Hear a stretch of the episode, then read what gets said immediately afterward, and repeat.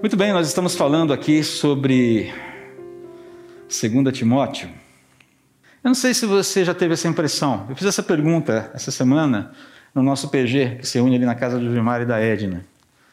A gente estava falando sobre é, 2 Timóteo, estávamos falando sobre a, a, os enfoques até, vistos até agora, essa carta, e surgiu uma pergunta ali meio do nada, é, se você não conhecesse a história de Paulo, o momento da vida de Paulo, aquilo que o apóstolo já estava vivendo, e começasse a ler essa carta, nos primeiros versículos, apenas os primeiros versículos ali, você é, diria que se trata de alguém preso numa masmorra, sabendo que há uma sentença de morte pairando sobre a sua vida, que ele está se despedindo já da vida. Você, você teria essa impressão nessas primeiras palavras de Paulo de que se trataria dessa, a, se, se, trataria dessa situação, a, a situação dele? Seria essa a situação dele? Não sei se você entendeu a pergunta, mas lendo os primeiros versículos ali, nossa, esse cara está preso. Ele está triste, ele está amargurado, ele está ressentido, seja lá o que for. Ou seria, você teria uma outra impressão de Paulo naquele momento? Pelo menos ali no nosso PG, a resposta foi essa: cara, você nunca imaginaria que se trata de alguém preso, de alguém que está com uma sentença de morte sobre a, sobre a cabeça, de alguém que está se despedindo da vida e gastando seus últimos momentos para investir na vida de quem ele preza, em relacionamentos, em, em encaminhar, em encorajar e fortalecer essa pessoa. Interessante, não é? Perspectiva muda tudo. Quando você sabe que se trata de alguém nessa situação, fica mais admirável ainda essa disposição de Paulo. Na semana passada, a gente viu que uh, relacionamentos são as ferramentas de Deus para forjar, para edificar a vocação cristã, a vida cristã, a jornada cristã. E basicamente, quando a gente fala de relacionamentos, a gente está falando do nosso relacionamento com Deus, do nosso relacionamento com o próximo e do relacionamento com a palavra de Deus. Essas são as instâncias de relacionamento nas quais nós estamos envolvidos, ou deveríamos estar. Quando a gente volta ali, deixa eu fazer só uma remissão no versículo 5, né, que foi onde nós terminamos a mensagem da semana passada, porque ela é importante para a gente continuar falando hoje daquilo que Paulo está dizendo ali nos versículos 6 e 7 também. Quando nós lemos ali no versículo 5, lembro-me da sua fé sincera, como era da sua avó Loide, de sua mãe Eunice, e sei que em você essa mesma fé continua firme. Né? Nós finalizamos ali com Paulo testemunhando, testemunhando perdão, sobre a autenticidade da fé de Timóteo, grato pelas raízes dessa fé que remontavam à avó Loide e à mãe Eunice. Timóteo era a terceira geração de cristãos é, de uma família cristã, né? É, já no primeiro século, ainda no primeiro século. Isso é muito interessante. Lembrando que a raiz, as raízes ali eram judaicas. Talvez o que a gente precise repetir aqui, o óbvio sempre tem que ser dito, especialmente nos dias atuais, né? É, que fé era essa? Que fé era essa? Se alguém chegasse para você e perguntar, mas que fé era essa de Timóteo aqui? Não, é a fé que professava que Jesus era o Messias prometido por Deus. A gente falou isso na semana passada, mas é bom repetir, né? Agora a questão é: o que isso significava e continua significando? O que é dizer que Jesus era o Messias prometido por Deus? Porque o mundo está cheio de pseudos-messias.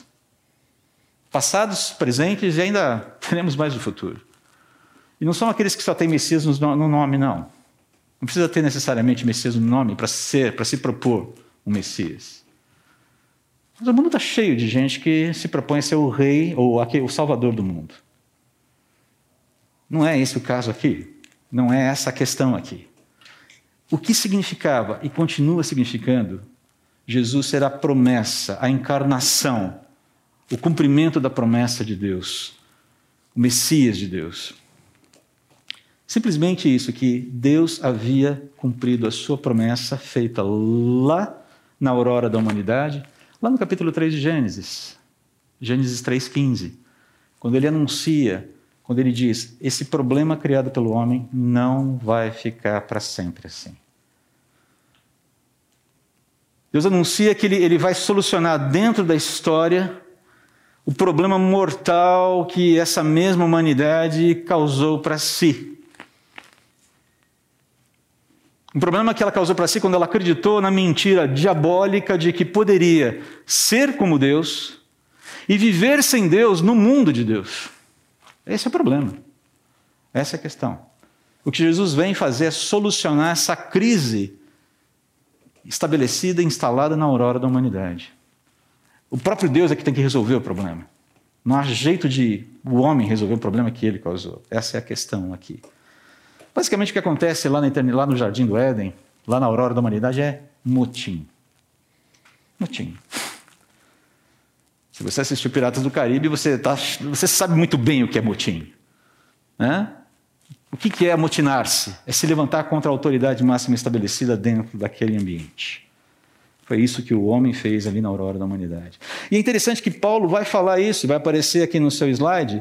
Ele vai mencionar essa intervenção de Deus dentro da história. Dentro da história, Deus vai dar uma solução. E ele menciona isso em Gálatas capítulo 4, versículos 4 a 7, que fala assim: Mas quando chegou o tempo certo, Deus enviou seu filho, nascido de uma mulher e sob a lei. Assim o fez para resgatar a nós que estávamos sob a lei a fim de nos adotar como seus filhos. E porque nós somos seus filhos, Deus enviou ao nosso coração o espírito de seu filho. E por meio dele clamamos: Abba, Pai, Paizinho querido, Pai amado. Agora você já não é escravo, mas filho de Deus. E uma vez que é filho, Deus o tornou herdeiro dele. Ele está falando de relacionamento familiar. Que quando chegou o momento certo dentro da história, Deus se revela ao mundo na pessoa de Cristo para consertar um problema que o próprio homem causou e possibilitar essa reconexão. E dizer: Eu quero, eu, eu, eu quero a minha família comigo. O problema foi criado. Eu não sou o causador do problema. Eu poderia simplesmente lavar as mãos. A gente sabe que essa história de lavar as mãos não dá muito certo, na é verdade. Deus entra na história e paga o maior preço que alguém poderia pagar em amor de outro. Falamos isso também a semana passada. João, essas palavras de Paulo aqui meio que ecoam né, as palavras do apóstolo João, ali no capítulo 3, no Evangelho de João, capítulo 3, versículos 16 a 18, texto que todos nós conhecemos. Porque Deus amou tanto o mundo que deu seu Filho único para que todo que nele crer não pereça, mas tenha a vida eterna. Deus enviou seu Filho ao mundo não para condenar o mundo, mas para salvá-lo por meio dele. Não há condenação alguma para quem crê nele, no Filho. Mas quem não crê nele já está condenado por não crer no Filho único de Deus. O caminho é simples. Crer em Cristo significa admitir-se pecador e carente da graça de Deus, como nós cantamos agora há pouco. É simples. Não existe via média aqui, não existe outro caminho. É Deus quem estabelece a forma como as pessoas vão se achegar a Ele. E Ele providencia todos os recursos para que isso aconteça. É isso que é mais interessante, é isso que é mais impressionante. A vocação cristã, queridos, tem origem nessa rendição a Jesus, essa rendição a Cristo, como Deus resgatador pessoal e cósmico. Jesus não é só um salvador pessoal. Ele é um resgatador cósmico. Diz respeito a toda a criação. A salvação diz respeito tanto a, a, a mim e a você, quanto diz respeito a Ele. Quanto à proclamação do, da glória do nome dEle, quanto à exaltação da pessoa dEle. É, é isso que está em jogo aqui, acima de tudo. Existe alguma alternativa para isso? Alguma alternativa a esse caminho? Existe. Conhece a teologia dos titãs? Já ouviu falar da teologia dos titãs? O acaso vai te proteger quando você andar distraído. Essa é a teologia dos titãs. Lembra? Epitáfio. Todo mundo cantava. Era musiquinha de final de ano das formaturas, né? Eu lembro que eu fui em diversas formaturas e o pessoal cantava abraçado lá. O acaso vai me proteger enquanto foi. Boa sorte. Boa sorte. Alerta de spoiler para você. Essa teologia é má. Essa teologia não vai dar certo. Ela não funciona. Essa teologia é uma roubada. É interessante, né? Como se você leva essa ideia do acaso às últimas consequências, você cai numa nesse pensamento em forma de uma poesia curta do Stephen Crane, que foi é, um, um, poeta e jornalista americano, viveu no, na virada do século XIX para o século XX, morreu muito novo de tuberculose, filho de pastor metodista, perdeu a mãe muito cedo, se desiludiu com Deus e se tornou um ateu até onde nós sabemos. Olha só a poesia é, singela do Crane aqui. Senhor, eu existo, diz o humano que quer sentir significado na sua vida. Entretanto, replicou o universo, o fato não criou em mim qualquer senso de obrigação. O que ele está dizendo aqui? Tu está sozinho, amigo. Sabe de nada, inocente. Estou nem aí com você. Isso é o acaso. Essa é a ideia do acaso. Se você acredita que é o acaso que rege o rumo do universo, não conte com ele para te proteger com ou sem distração. Vai dar B.O. Em algum momento vai dar B.O. Ao invés disso, e aqui eu quero fazer um, um, um parênteses aqui importante, ao invés disso, ao invés de lidar com essa ideia de que o mundo acontece pela, pelas suas próprias forças, naturalmente, né, e tentar achar um significado é, meio esquisito no meio de tudo isso, ao invés disso, não é melhor, não é mais seguro, não é mais lógico reconhecer que há um único Deus e aceitar a sua oferta de paz? Não é mais lógico? Não faz mais sentido? Eu sei que às vezes as pessoas precisam Todos nós precisamos, todas as pessoas precisam dar do toque de Deus, ajustando a visão, como aconteceu com Paulo, no caminho de Damasco. Paulo, Saulo, Saulo, por que, que você está me perseguindo? Ah, quem és tu, Senhor? Ah, eu sou Jesus a quem você persegue. E daí tem aquele papo: não resista mais. Não faz o menor sentido você resistir. Essa ideia aqui, reconhecer que somos culpados e pecadores diante de Deus. Isso não é discurso para baixo, isso é a realidade. Esse é o fato que está colocado diante de nós. Reconhecer que precisamos do seu perdão, aceitar e acolher esse perdão oferecido por Ele através da morte e ressurreição de Jesus, é isso que significa crer. Entregar a vida para Jesus. Entregue a vida para Jesus. Faça as pazes com Deus se você ainda não fez. É possível que entre nós haja alguém aqui que não tenha feito isso. Faça esse movimento. Entregue-se para Jesus. Como disse na primeira mensagem dessa série, aceite que dói menos. Aliás, vai doer muito menos lá no futuro, quando a história se encerrar. Bom, essa era a fé da família de Timóteo. É, é nessa, é, é sobre isso que Paulo está falando, é por isso que ele é grato, é essa fé genuína que ele está mencionando aqui. Então nós precisamos só relembrar aqui, né? A vocação cristã, ela tem origem na rendição a Cristo como Deus resgatador pessoal e cósmico. Se for diferente disso, queridos, trata-se de mera religiosidade. O exercício do cristianismo vai, é, vai implicar em mera religiosidade. E mera religiosidade, mera religiosidade cansa, pesa, exaure, aflige, ameaça, aprisiona, amedronta e, eventualmente, acaba sendo abandonada. O cristianismo sem Cristo é o pior dos caminhos. O cristianismo sem um coração rendido a Jesus é um caminho do inferno. Não tem heresia nenhuma nisso que eu falei. O cristianismo só faz sentido quando Cristo é o Senhor. E a gente está dobrado de joelhos dobrados diante dele. Bom, não é por acaso que na sequência desse texto, nos versículos 6 e 7, Paulo trate de qualidades essenciais para o viver cristão. E basicamente o que ele vai falar nesse momento é que uma das. A fé genuína, a fé cristã genuína, exige determinadas posturas em relação à vida e coragem é uma delas. Coragem, coragem para agir, coragem para amar, coragem para se dominar. Olha que interessante. O que significa se dominar? Se restringir, se refrear. As qualidades essenciais para o exercício da vocação cristã. primeira delas, coragem. Vamos dar uma olhadinha no texto, o que ele fala aqui a partir do versículo 6. Ele já falou sobre a fé sincera, sobre a lembrança né, dessa fé sincera, remetendo a Lloyd, a Eunice, e essa certeza de que em Timóteo essa fé continuava firme. Ele continua: Por isso, quero lembrá-lo de avivar a chama do dom que Deus lhe deu quando impus minhas mãos sobre você. Pois Deus não nos deu um espírito que produz temor e covardia, mas sim que nos dá poder, amor e controle. Vamos orar? Pai, nossa reflexão aqui é muito objetiva e rápida.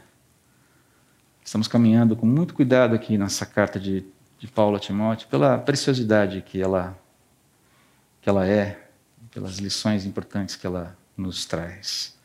Se conosco nesse momento, tem misericórdia, que a tua palavra, a tua autoridade, pela tua autoridade, a tua palavra fale aos corações, a todos nós, nos desafiando em questões que só o Senhor conhece. Em nome de Jesus. Amém. Você nota alguma coisa interessante aqui? Se você está lendo numa tacada só, isso talvez seja, é, seja percebido por você. Paulo emenda essa gratidão e esse elogio aqui, cheios de ternura nos versículos anteriores, com uma exortação. Uma exortação nada mais é que uma advertência seguida ou conjugada com encorajamento. Isso que uma exortação é. Uma advertência conjugada com encorajamento. A convicção de Paulo aqui sobre a fé genuína de Timóteo é seguida dessa exortação. Ele acabou de fazer um elogio e agora vem uma advertência. É bem típico de Paulo isso. Mas era uma advertência necessária, porque ela, tá, ela está ligando, ela fala, há uma ligação natural entre o que está sendo relacionado aqui por essa palavrinha, por esse termo, por isso. O que vai ser falado agora está muito ligado com o que foi falado anteriormente. E, e essa relação tem muita importância para a gente. Vamos lá, como é que começa essa exortação? Olha só, vou traduzir um pouquinho em outras palavras, tá? mas basicamente falando a mesma coisa que Paulo está falando aqui. É como se ele chegasse para Timóteo e falasse assim: olha, uma vez que você tem uma fé tão genuína, uma vez que você é caracterizado por essa fé genuína, por essa fé sincera, que a gente já viu do que se trata, então ateie fogo nela. Faça arder essa fé. Encandeça essa fé. É isso que ele está falando aqui. Essa é a hora, esse é o momento. Encandeça a sua fé. Assopre nesse braseiro com vigor, amiguinho. Agora, o que ele quer dizer com essa ilustração? O que ele quer dizer com. Tá bom, ok, ok. Eu vou pegar um abanador e vou ficar. É, o que eu vou fazer? O que significa encandecer a fé? Basicamente é: apegue-se às convicções de quem Deus é. Apegue-se às convicções que Ele colocou no seu coração e intensifique o uso contínuo e vigoroso das habilidades que o Espírito, que o Espírito Santo te deu. Isso é fazer encandecer o coração. Ele fala: não se apequene diante dos desafios, eles virão. Nós precisamos ser corajosos é porque o medo nos atinge, é porque os desafios nos atingem. Ele fala: não se apequene diante dos desafios. Não permita que os problemas da vida esfriem a tua fé. Sempre tem alguém com um balde de água fria tentando apagar o seu braseiro. Não é verdade? Você pode dar o nome que você quiser para esse balde. É o teu chefe no trabalho. É o teu trabalho é a situação financeira, enfim. A gente vai falar um pouquinho mais sobre isso daqui a pouco. Encandeça a sua fé. Porque basicamente a ideia é que você se torne útil, que você não deixe que os problemas da vida apaguem o registro claro de quem Deus é, da fidelidade dele, do amor leal dele, ao ponto de tornar-se natural que você comunique sobre esse amor, que você viva dentro desse amor e seja veículo na transmissão desse amor para quem está precisando. As pessoas estão precisando de tantas respostas. Tem tanta gente inquieta nesse mundo. O mundo está esquisito demais, né, gente? Está estranho. Precisa de respostas, precisa de esperança. A ideia é essa: encandeça teu coração. Tá bom, você fala, mas ele está falando para um pastor. Sim, mas os princípios valem para qualquer cristão aqui. Sobretudo para um pastor. Não é verdade, Felipe? Temos falado muito sobre isso encandeça o coração. Bota fogo, Felipe. Bota fogo, André. Vamos lá. Fazer uma pirotecnia espiritual aqui. Encandeça o coração. É interessante que Paulo, inclusive, faz questão de relembrar Timóteo a autoridade que ele tinha para fazer essa exortação. Ele nem precisaria, mas faz. Quero te lembrar, Timóteo, que os seus dons, as suas habilidades para o ministério, para o exercício da vida cristã, foram dadas por Deus e, e foram reconhecidas no momento em que a, a, liderança da igreja, eu e os presbíteros da igreja, impusemos as mãos sobre você. Ele não fala isso nesse texto, mas ele faz essa menção em 1 Timóteo, na primeira carta Timóteo, capítulo 4, versículo 14. Não seja negligente com os dons que Deus te deu, quando todo o presbitério e eu pusemos as mãos sobre você. Isso provavelmente foi feito diante de toda a igreja da qual Timóteo saiu. Timóteo, fica firme, cara. Ó, vamos junto. Não pede água, não peça para sair. Essa aqui é a fala nesse momento. Queridos, vamos lá. Timóteo operava num ambiente marcado por medo, marcado por heresias e muitos desafios à sua liderança pastoral. ao viver cristão, ao exercício da vida cristã. A gente já viu isso no comecinho, na primeira mensagem dessa série, o ambiente no, no, no Império Romano vinha se tornando cada vez mais tóxico e perigoso para os cristãos. Cada vez mais. E nesse momento a coisa está realmente muito feia. Está muito complicada em todos os recantos do Império Romano ali. O que a gente precisa lembrar é que num mundo amotinado pela mentira, quem anda sob a verdade, quem anda debaixo da bandeira da verdade, muitas vezes vai ser convidado a caminhar na prancha.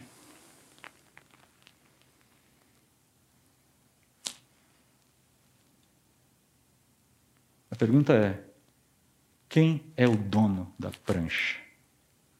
Quem é o dono do mar que está debaixo da prancha? Quem é o dono dos céus? Quem é o dono de tudo? E ainda que você caia da prancha, quem vai suster você? Já passou por aqueles momentos na vida em que você chegou para Deus e falou: Senhor, eu declaro falência da minha vida, porque eu não sei exatamente como é que as coisas vão acontecer daqui para frente? Já chegou nesse momento? Eu já cheguei. Senhor, estou declarando falência. Não sei como é que vai ser daqui para frente. E se o Senhor não me socorrer, eu quero dizer, eu já estou caindo num abismo e não tem nada para me sustentar lá embaixo, se não for o Senhor. Eu já estou em queda livre. Passou por isso já alguma vez? É disso que Paulo está falando aqui. Num mundo amotinado pela mentira, patrocinado pela mentira Andar na verdade, andar com Jesus, por um curto período de tempo, pode significar em alguns momentos ter que andar na prancha. Mas não se exaspere. Não se desespere, não perca a esperança. Porque o Senhor dos Sete Mares, no final das contas, vai virar o jogo. Não perca isso de vista. Não podemos perder isso de vista. O que fazer nessa hora? O que nós precisamos fazer? Que Paulo vai dando algumas dicas para a gente aqui.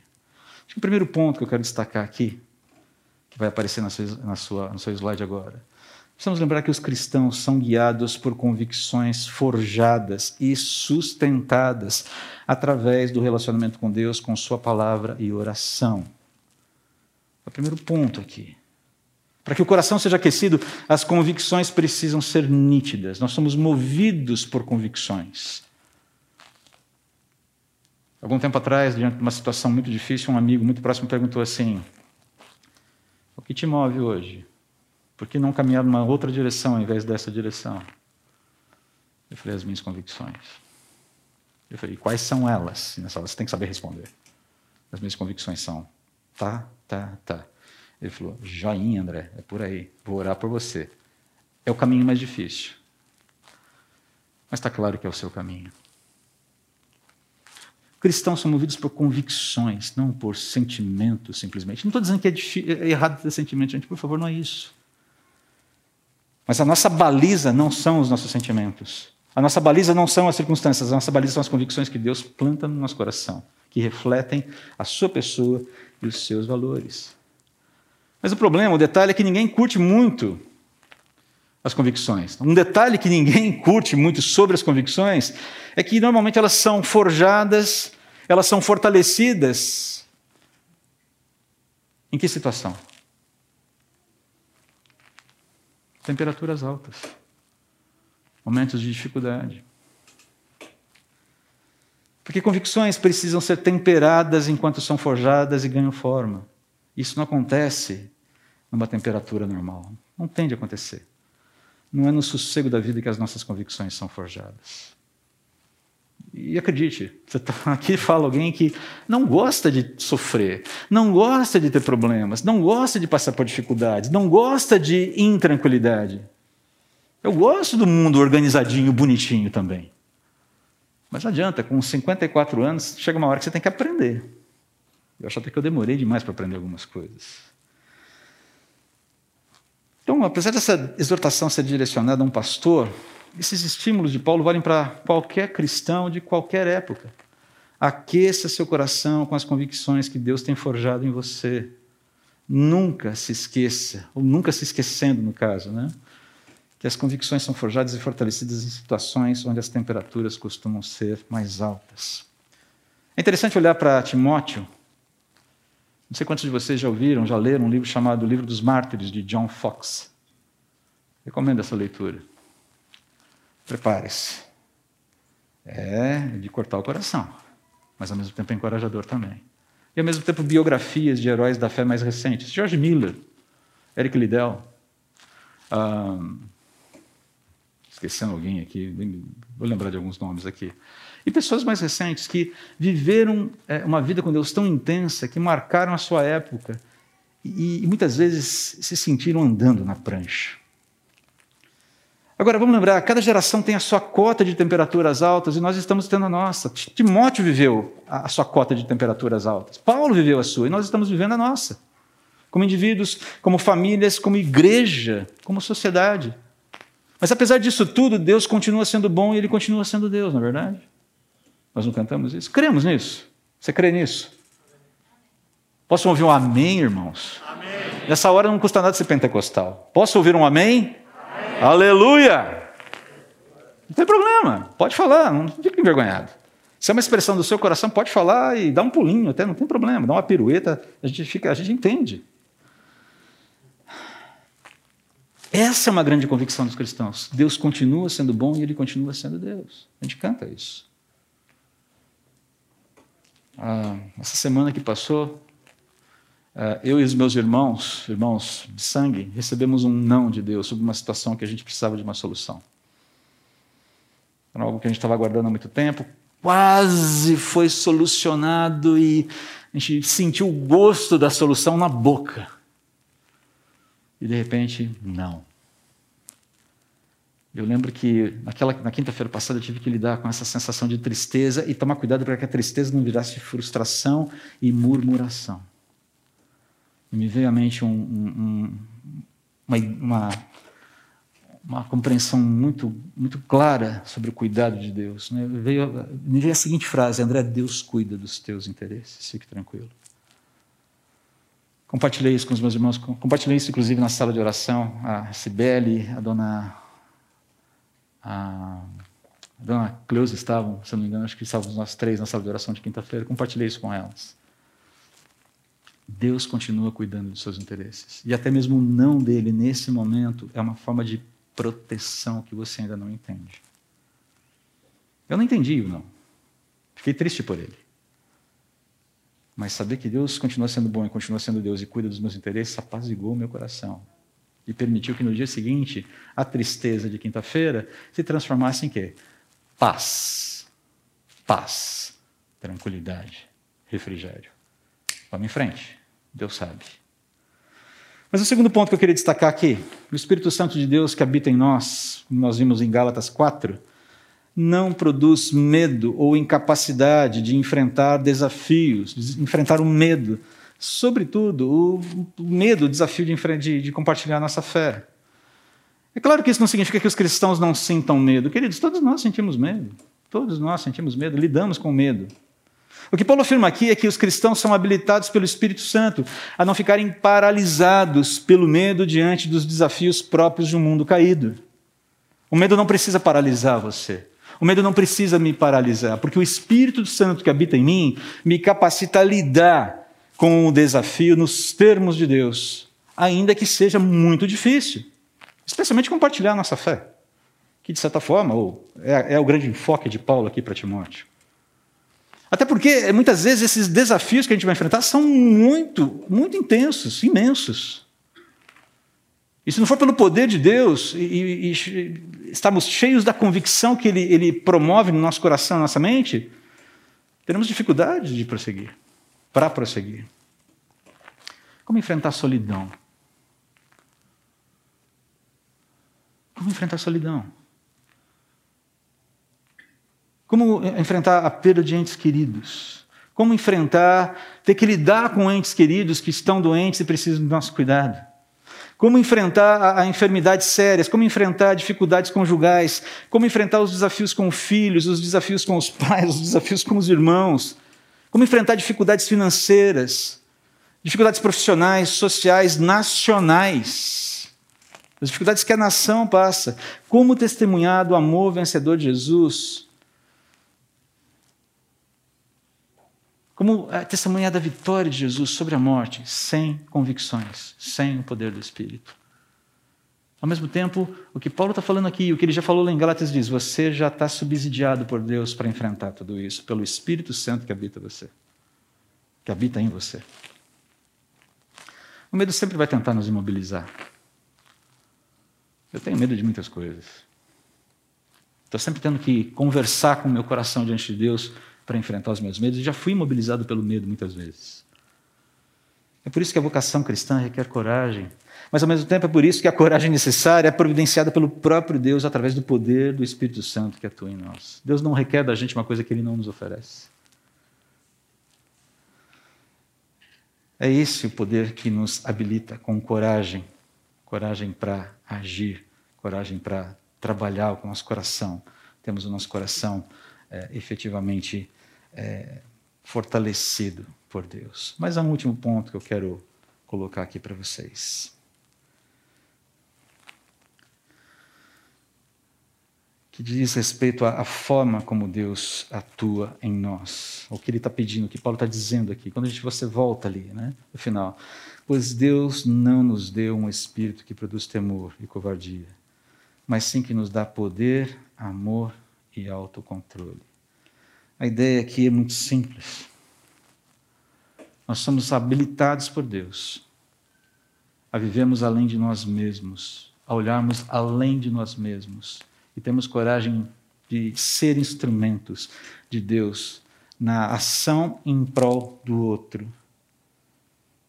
No agir naquilo que é correto, no agir debaixo daquilo que é princípio verdadeiro que muitas vezes vai na contramão daquilo que o próprio mundo está propondo. Você que é um empresário sabe o que é isso. O que, que significa ser um empresário cristão no Brasil? Diz para mim. Elaine e eu vínhamos por um caminho hoje, passamos em frente de um restaurante que foi, hoje é um outro, uma outra é, cadeia, mas no passado foi é, é, um restaurante chinês muito conhecido nos Estados Unidos. E aí nós lembramos um pouco da história. Não, esses caras têm bala na agulha, eles têm dinheiro, mas o problema é trabalhar no Brasil.